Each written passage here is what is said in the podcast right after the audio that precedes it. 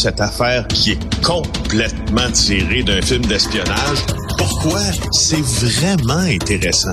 On peut pas dire l'inverse. Donc, la drogue, c'est non. Un journaliste d'enquête, pas comme les autres.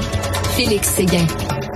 Alors, euh, Félix, Airbnb, des lits, euh, des murs coupe-feu enlevés pour gagner de l'espace. C'est quoi ça? Ben oui. Ben oui, toi, je vais profiter de ce début d'émission avec toi où tu, euh, ma foi, fais preuve d'une zénitude et d'une grande sagesse pour te faire un peu grimper dans les rideaux si la chose est possible. Écoute, Jean-François Cloutier, ce matin, de notre bureau d'enquête dans le Journal de Montréal, nous parle euh, d'un avocat qui doit, euh, en fait, qui prend les tribunaux parce que selon la poursuite à laquelle il fait face, il aurait retiré des murs, des murs coupe-feu d'un immeuble du Vieux-Montréal, juste à côté de celui qui a brûlé la semaine dernière pour augmenter, augmenter la capacité de location sur euh, Airbnb.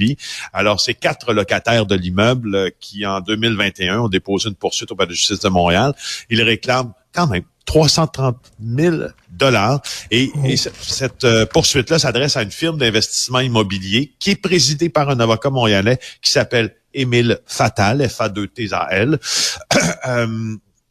Et selon euh, l'allégation de la poursuite, là, euh, cette firme-là aurait exploité illégalement des appartements pour la location court terme sur Airbnb, ce qui leur aurait rendu la vie impossible. Je cite le texte ici, et mis leur sécurité en danger. Puis, euh, je, trouve que, ben, je trouve ça assez, assez de, cette, de cette tristesse, de ce drame, euh, naît beaucoup de vérifications faites par les journalistes que je trouve assez pertinentes, celle de Jean-François aussi, parce que quand il consulte la poursuite, euh, il dit en septembre 2019, il y a des rénovations aux portes coupe-feu qui ont eu lieu pour agrandir les logements augmenter leur capacité et pour ça, on a détruit, selon la poursuite, les portes coupe-feu. Euh, près du euh, logement du demandeur. C'est super dangereux, évidemment. Ben oui, est-ce que euh, c'est illégal de faire ça? Ben, ça respecte pas le code du bâtiment. Ben, c'est ça. Écoute, il y avait Dino euh, Bombarou, qu'on connaît bien, là, Monsieur Héritage Montréal, qui était euh, à Cube Radio hier et qui disait euh, en, en, 2019, ils ont présenté un rapport, ils ont déposé un rapport disant que les maisons patrimoniales du Vieux-Montréal avaient besoin d'être rénovées, d'être retapées pour pouvoir correspondre aux nouveaux critères de sécurité d'aujourd'hui. Ça n'a pas été fait. Ça n'a pas été fait. C'est tout le temps la même affaire. Ça prend une tragédie pour là qu'on dise on aurait donc dû.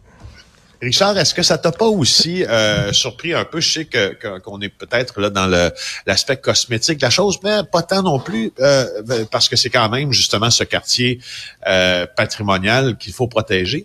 Ça t'a pas surpris de savoir qu'autant d'édifices avaient été charcutés par l'intérieur et aussi si pauvrement aménagé par des par des promoteurs ben qui, euh, qui, ont l'air à pas soucier du tout du tout de la vocation justement enfin de l'héritage culturel que nous laissent ces immeubles là puis de l'extérieur les façades on s'entend dans le vieux Montréal c'est superbe mais quand t'entres, euh, là, c'est, ça vient de se métamorphoser. mais mais ce que, ce que je comprends pas, écoute, je, je demeurais à Outremont et je, je écoute, j'avais j'avais fait une terrasse, puis là, la terrasse a dépassé, je te jure, de 3 cm, OK? Là, vraiment, là, euh, les, les, les, normes. Et là, tu avais l'inspecteur d'Outremont qui est arrivé là, avec son mètre à mesurer, puis commençait à mesurer tout. Puis tu sais, tu le sais, tu, tu construis un cabanon dans ta cour, Christy, là, puis tu as trois inspecteurs qui arrivent, puis euh, commence à mesurer la largeur, la longueur. Comment ça se fait que tu peux faire des rénovations comme ça qui sont dangereuses et qu'il n'y a aucun problème? Il n'y a personne qui vérifie quoi que ce soit. il y a personne qui, oui, approuve. Tu sais. Exactement, mais dépasse pas de deux pouces, par exemple. Ben non. Ton cabanon, là, où tu, tu ranges euh, ton vélo, là, il ne faut pas qu'il dépasse de deux pouces. Exactement. C'est vraiment fou, mais bref, euh, écoute, on en apprend, puis ça prend toujours ça, une tragédie pour qu'on bouge un peu. Euh, Bernard ben Drinville veut enquêter là, sur ces euh, allégations, ces accusations là, de d'agression sexuelle dans les écoles. Il y a un autre cas à l'école Stanislas, au collège Stanislas. Oui. Oui, puis bon, le, collège Stanislas, là, Stan hein, de Montréal, qui est qui est très populaire. Euh, beaucoup de beaucoup d'enfants donc euh, vont à ce collège euh, privé. Ben là, on apprend qu'il y a un enseignant, Alexandre Gagné, 48 ans, au niveau secondaire et collégial à Stanislas, qui a, été mis en état d'arrestation hier matin dans le quartier Rosemont où il habitait là, par le service de police de la ville de Montréal. Alors pourquoi il a été arrêté? 15 chefs d'accusation.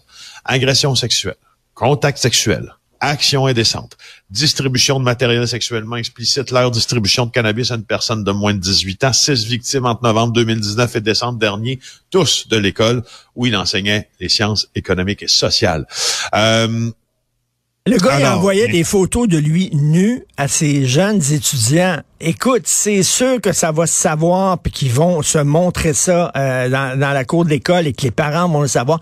Si tu, faut-tu que tu aies une pulsion incontrôlable pour faire ça?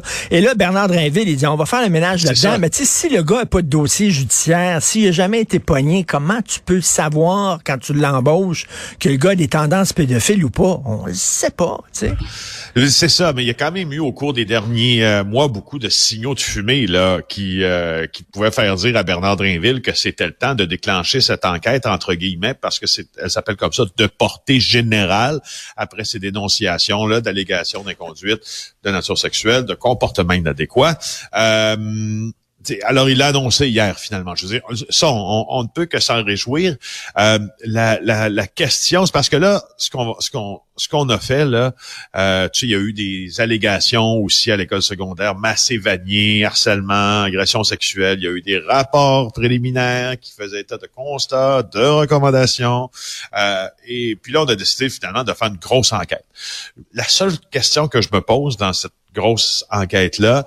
Euh, honnêtement, ça m'était inconnu, moi, que le ministère de l'Éducation disposait d'enquêteurs. Là. Ah Qu'est-ce que cette enquête-là va trouver que la police ne trouverait pas?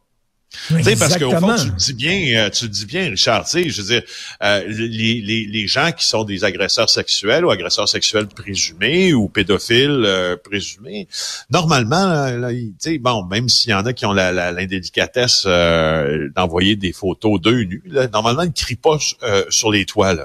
Et la police, tu sais, on compte sur une dénonciation qui va être traitée par des autorités compétentes. En lieu, en lieu et place, c'est la police. Je me demande qu'est-ce que l'enquête de, du ministère de l'Éducation va euh, venir nous dire de plus. Là. Exactement, exactement. On le sait pas. D'ailleurs, écoute, de, parlant d'allégations d'inconduite sexuelle, alors euh, la Ligue de hockey junior majeur du Québec, de nouvelles allégations. Ah, ils n'ont pas fini, hein? La Ligue de hockey junior majeur, là, là, on a une allégation là, qui remonte à la première moitié des années 90. Ça fait plus de 25 ans, un quart de siècle. Alors euh, là, c'est Martin Lavallée là, qui euh, qui euh, réchauffe là, la chaise en attendant, ben, il est là par intérim en attendant Mario Cecchini, nouveau commissaire là, qui va succéder à Monsieur Courteau. Alors lui, il a dit que c'est venu à leurs oreilles et ils ont ils procèdent à une quête, et je cite une quête d'information. C'est un nouveau mot, ça, que j'apprends, que, que, je comprends. Je comprends très bien, c'est facile à comprendre, quête d'information.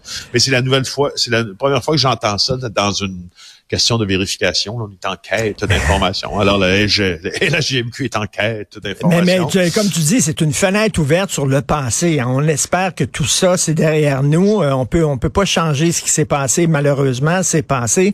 Euh, oui, s'il y a des responsables, faudrait peut-être les punir et tout ça. Mais là, l'important, c'est que, bon, à partir de dorénavant, comme on dit, là, à partir, de, dorénavant, on espère que maintenant, ça va être différent. Et euh, on, le dit encore, hein, en Ontario, là, le, roi du hockey junior, lui, il n'a pas perdu sa job. Pourtant, il y avait des allégations en Ontario aussi, hein? C'est ça. Ici, c'est très différent, mais en même temps, euh, ça a le bon côté que ça va peut-être faire surgir des, des, vieilles histoires qui autrement seraient passées sous le tapis. Alors, comme dirait ma grand-mère, l'espoir dans l'espérance. Euh, et à partir de euh, dorénavant. Là-dessus, on à partir de dorénavant. Merci, Félix. À demain. Bonne journée. Salut.